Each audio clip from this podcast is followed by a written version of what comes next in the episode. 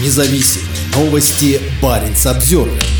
Учителя истории из Коми приговорили к пяти с половиной годам колонии за публикации о взрыве на Крымском мосту. Никиту Тушканова обвиняли в оправдании терроризма и дискредитации армии. Рассмотрение его дела заняло один день. Второй западный окружной военный суд приговорил бывшего учителя Никиту Тушканова к пяти с половиной годам лишения свободы за публикацию об атаке на Крымский мост. Об этом Баренц Обзервер рассказала Александра, девушка молодого человека. Уголовное дело в отношении Тушканова было рассмотрено за один день, 10 мая. Для этого в Коми приехали трое судей военного суда. По словам Александры, заседание окончилось вечером, а уже утром 11 мая был оглашен приговор. Государственный обвинитель накануне затребовал для бывшего учителя 6 лет колонии. Александра сообщила, что Никита Тушканов намерен обжаловать решение военного суда. Никита Тушканов обвинялся в оправдании терроризма и дискредитации армии из-за поста в соцсети. В своей публикации он назвал атаку на Крымский мост подарочком на день рождения Путлера. Помимо этого, в материалах уголовного дела упоминались комментарии Тушканова, где он говорил об аннексии Крыма. Никита Тушканов после 24 февраля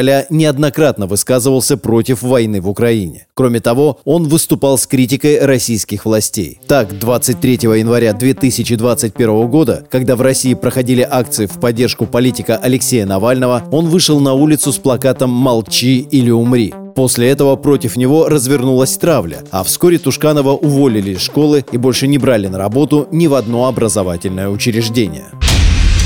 Независимые Новости Баренц Обзервер.